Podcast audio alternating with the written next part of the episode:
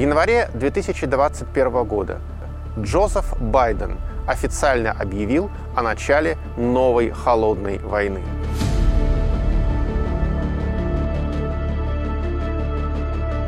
Вообще, январь 2021 года выдался очень сложным в Соединенных Штатах. Бывший президент Трамп не хотел уходить. И дело дошло даже до штурма Капитолия протестующими сторонниками Трампа. Впервые в истории. Джозеф Байден попытался встряхнуть Америку, сесть на старого коня, тем более, что ситуация назревала.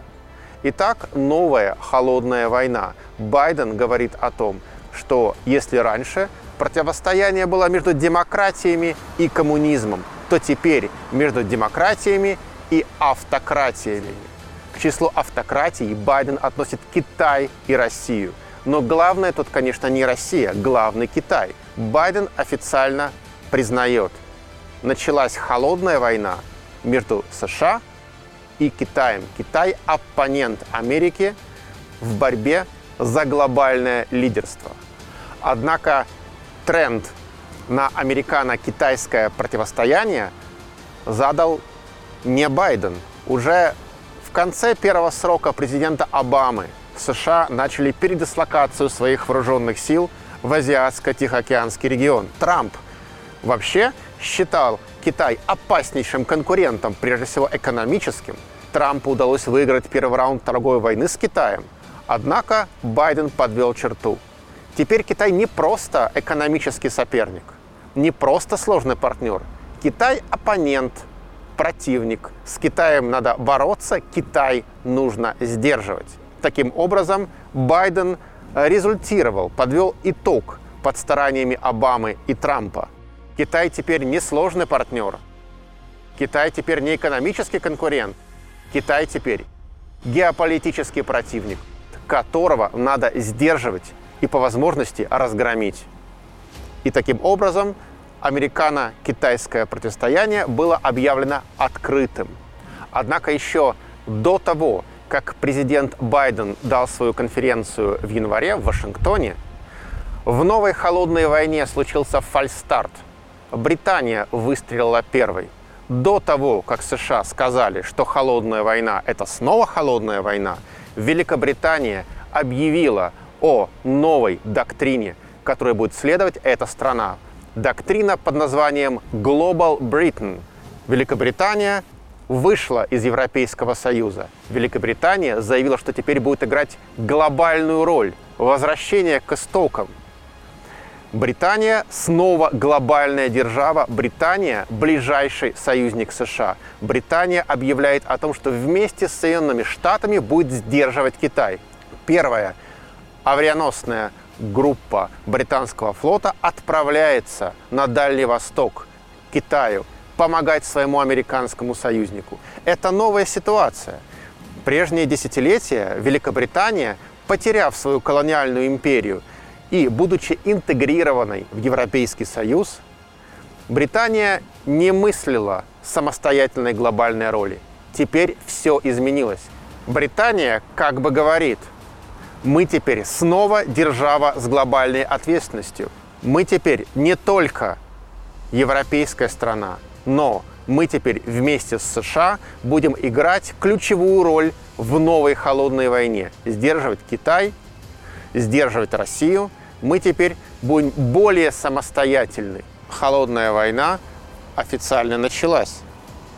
И ее главным регионом будет теперь не Европа, как раньше, а Азиатско-Тихоокеанский регион – Америка понимает, что Китай опасный противник, и поэтому стягивает все возможные силы на Дальний Восток. А это означает, что Америка уходит из Афганистана. Какой смысл держать крупную группировку американских войск на Среднем Востоке, если все решается на Дальнем?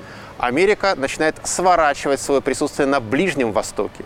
Америка уходит откуда только можно, перенеся центр тяжести своих военных, политических, информационных усилий в Азиатско-Тихоокеанский регион. Этот тренд последних нескольких лет особенно явно очевиден в 2021 году. У Америки есть главный противник, и все силы Америки уходят в бассейн Тихого океана. надо как-то решать, тем не менее, те конфликты, куда Америка успела влезть до этого. С Афганистаном все понятно. Отступление США похоже на бегство, хуже даже, чем во Вьетнаме. Фактически правительство Афганистана во многом ориентировавшееся на США, брошено на произвол судьбы. Движение «Талибан» контролирует порядка 85% территории Афганистана. Но, кроме того, американские войска присутствуют в Ираке, американские войска присутствуют в Сирии, и оттуда тоже Америка собирается постепенно уходить. Тренд на сворачивание глобального военного присутствия. Остаются только определенные опорные точки. Главные усилия против Китая, главный фокус на Азиатско-Тихоокеанский регион. США понимают, что в противостоянии с Китаем им нужны союзники и делают ставку на сколачивание антикитайской коалиции. У Китая не так много союзников, но при этом у Китая очень хорошие отношения с Россией. Между Москвой и Пекином нет военного союза, однако есть очень доверительное стратегическое партнерство. Байден пытается уговорить Москву не идти на военный союз с Китаем – и сохранять по отношению к Америке позицию благожелательного нейтралитета. Поэтому Байден едет в Женеву встречаться с Путиным. Проходит российско-американский саммит. На нем задача Америки уступить России не слишком много, но при этом гарантировать ее нейтралитет в американо-китайской холодной войне. Надо сказать, что Америка пошла на одну существенную уступку. Байден – не стал препятствовать завершению строительства газопровода «Северный поток-2». Однако дальнейших уступок практически не было. Стороны восстановили до прежнего уровня дипломатические отношения, послы двух стран вернулись в столицу, но и только. Все остальные соглашения – это некий формальный обмен любезностями. Итог саммита неопределенный. Стороны остались при своих. Россия сохранила свободу рук. США – тоже ее сохранили. Как минимум стороны начали говорить друг с другом, потому что за последние годы отношения обострились до крайности. В Москве прекрасно понимают, что верить американцам в этом вопросе очень сложно. А если американцы дожмут Китай, следующий в очереди будет Москва. И у политического руководства России всегда это в голове. Американцы со своей стороны понимают, что если, не дай бог, допустить военный союз Китая и России, то задача Америки сокрушить глобальную мощь Китая станет практически невозможной. И поэтому американцы тоже готовы вести дальнейший торг с Россией. Как будут складываться отношения между Россией и США, от этого во многом зависит ход холодной войны и противостояние между Соединенными Штатами и Китаем. Самим фактом и итогами российско-американского саммита в Женеве была очень недовольна Украина, государство, с которым у России очень сложные взаимоотношения, особенно в сфере энергетики. Действительно, Россия строит газопровод «Северный поток-2» по дну Балтийского моря, который позволит ликвидировать российскую зависимость в области экспорта газа, зависимость от Украины. И теперь, когда американцы больше не препятствуют строительству газопровода «Северный поток-2», Украина задает вопрос. США наш союзник в противостоянии с Россией. Почему вы помогаете России продавать свой газ в обход Украины? Это серьезный вопрос. Однако Байдену главное не это. Украина, как и Европа вообще, для него теперь второстепенный фактор. Главное – это Китай. Новая холодная война приносит сюрпризы. Да, есть две сверхдержавы, два оппонента, США и Китай. Есть державы влиятельные, такие как Россия, Великобритания, Франция, Германия. Однако внезапно возникают новые центры силы. Центры силы, которые хотели бы стать великими державами, даже претендуют на эту роль как минимум в региональном формате. Речь о Турции. Турция при Эрдогане присутствует в Сирии, отставать свои интересы в Ливии, активно на севере Ирака. Турция помогает Азербайджану выиграть Вторую Карабахскую войну и даже пытается проецировать свое влияние на Каспий и Центральную Азию. Новый фактор Турции. Турция – союзник США по НАТО. Но при этом Турция имеет отношение партнерства с Россией. И невозможно понять, чей, собственно говоря, Турция союзник. Конечно, до уровня возможностей таких стран, как Великобритания, Франция, Германия, Турция пока не дотягивает. Но тенденция налицо.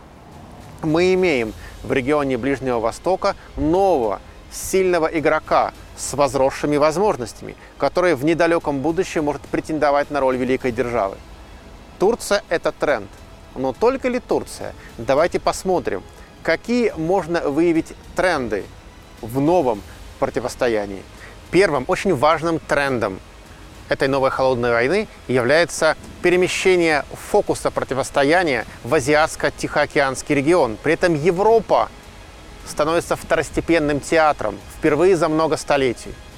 И великие европейские державы реагируют на это по-разному. Великобритания вообще отдаляется от европейской идентичности и делает ставку на глобальную роль. Она идет на более тесное сближение с США. Франция не определилась. Она пытается сохранить за собой сферу влияния в Африке. Это очень важно для французской экономики. Кроме того, у Франции эксклюзивные отношения с Германией.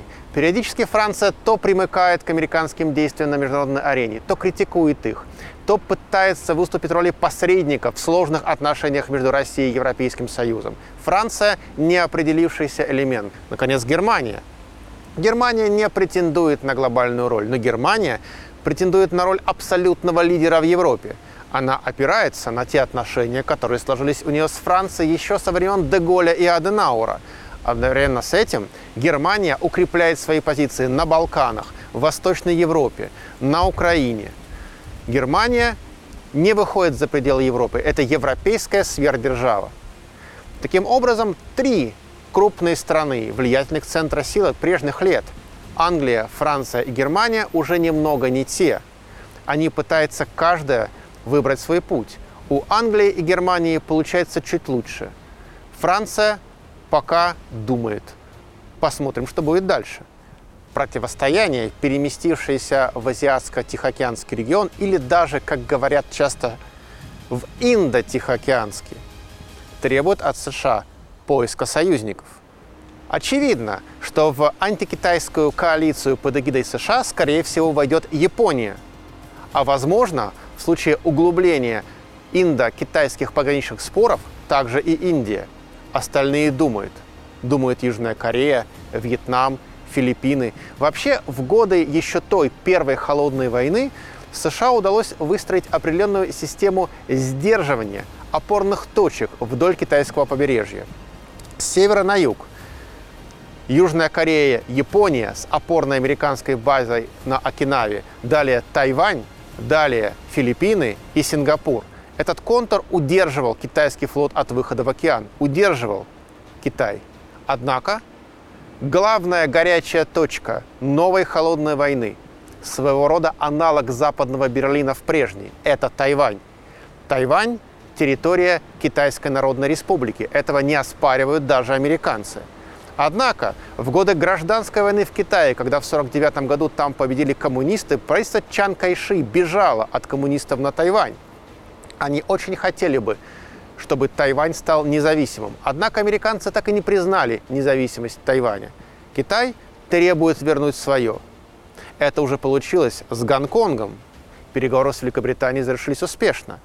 Позже с Макао, с Португалией. Тайвань – последняя китайская территория за пределами контроля китайского правительства. Однако, если Тайвань станет политической частью Китая, контур сдерживания Китая будет разорван. Перед Китаем будет открытый океан. Следующая потенциальная точка американского сдерживания Китая – Гуам, но она далеко. Поэтому Америка в сложном положении. С одной стороны, она признает Тайвань частью Китая. С другой стороны, позволить Китаю вернуть политический контроль над Тайванем она не может. А тем временем военно-морская мощь Китая растет. И Америка даже привлекает – силы своих союзников для его сдерживания, в частности, авианосную группу из Великобритании. Сложная ситуация для администрации Байдена и тех администраций, которые придут после Байдена. Китай настаивает на том, что в ближайшее время Тайвань должен вернуться под политический контроль Пекина. Америка не может сказать «да», это будет неверно исходя из стратегических соображений. Однако Америка не может сказать также «нет».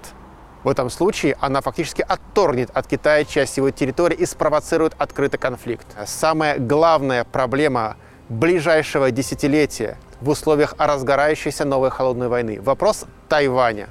Как он будет решен? От этого зависит и американо-китайские отношения, и ход американо-китайского противостояния, и вообще ход холодной войны. Тайвань – самая взрывоопасная точка на планете в ближайшие 10 лет. Самое главное, что если мы снова столкнемся с каким-то прецедентом типа Карибского кризиса, то, скорее всего, речь будет идти о Тайване. Ближний Восток остается, пусть и второстепенным, но очень важным театром новой холодной войны. Во многом благодаря своему уникальному географическому положению, а также энергетическим ресурсам. Ключевые игроки Ближнего Востока – Турция, Иран – Израиль, Египет научились договариваться и решать свои проблемы сами, пусть и с привлечением России, однако без США. Сирийская война показала, что в принципе для того, чтобы что-то решить на Ближнем Востоке, Америка не обязательно. И самое главное, что Америка не против. Америка частично уходит с Ближнего Востока, потому что сейчас ее заботят совсем другие проблемы. Она сохраняет минимальное влияние, она сохраняет опорные точки, но в принципе Ближний Восток теперь не приоритет американской внешней политики впервые за много десятилетий. И это очень важный тренд, поскольку до этого, в годы Первой холодной войны, многое решалось на Ближнем Востоке. Теперь все идет в Восточную Азию. Итак, главное противостояние США против Китая. Мегатренд, если так можно сказать. Однако стороны находятся в разных позициях. США уже не мировой гегемон, какими они были, например, в годы нахождения у власти администрации Буша-младшего. Но они, конечно же, сверхдержава. Китай тоже сверхдержава, хотя политическое руководство в Пекине не признает свою страну таковой. Тем не менее, Китай, конечно же, сверхдержава. Одни хотят вернуть свою мировую гегемонию. Другие не стремятся к гегемонии. Другие стремятся сохранить свой новый приобретенный статус. Это борьба двух концепций, двух воззрений. Однополярный мир против многополярного. Кто победит, пока абсолютно непонятно. Соединенные Штаты вполне при определенных раскладах могут вернуть все как было в 90-е, в 2000-е. Китай, наоборот, может способствовать тому, что мир станет наконец-то таки многополярным, таким, как он был много лет назад, например, в эпоху концерта великих держав до Первой мировой, до появления двух сверхдержав в лице США и СССР. Вообще, надо сказать, что понятие сверхдержавы редко встречающееся в мировой истории. До 1945 года не было никаких сверхдержав. Всегда было какое-то количество великих держав, отношения между которыми определяли мировую политику. И сейчас Китай, а вместе с ним и Россия, является воплощением этого тренда, тренда к многополярности. США пытается сделать так, что мир будет однополярным снова и своего рода гелиоцентричным, когда все будет вращаться вокруг Америки. Союзники на более ближних орбитах, оппоненты совсем на более дальних. Какая концепция победит? На самом деле шансы примерно равны. У Америки при определенных раскладах есть все возможности обратно вернуть мир в состояние однополярности. Китай и Россия вполне могут сделать так, что мир вернется к тому состоянию, которое он был до Второй мировой войны. Что будет дальше? Посмотрим. А мы на канале Филипповский 13 завершаем наш большой десятисерийный цикл «Холодная война» Never Ending Story. Но это не значит, что наш канал останавливает свою работу. Наоборот, мы будем продолжать. Впереди новые интересные сюжеты, в которых мы будем более детально разбирать то, что сейчас происходит в мировой политике. Мы будем комментировать новости, освещать интересные темы и пытаться, наконец, предсказать, спрогнозировать, как все будет в мире.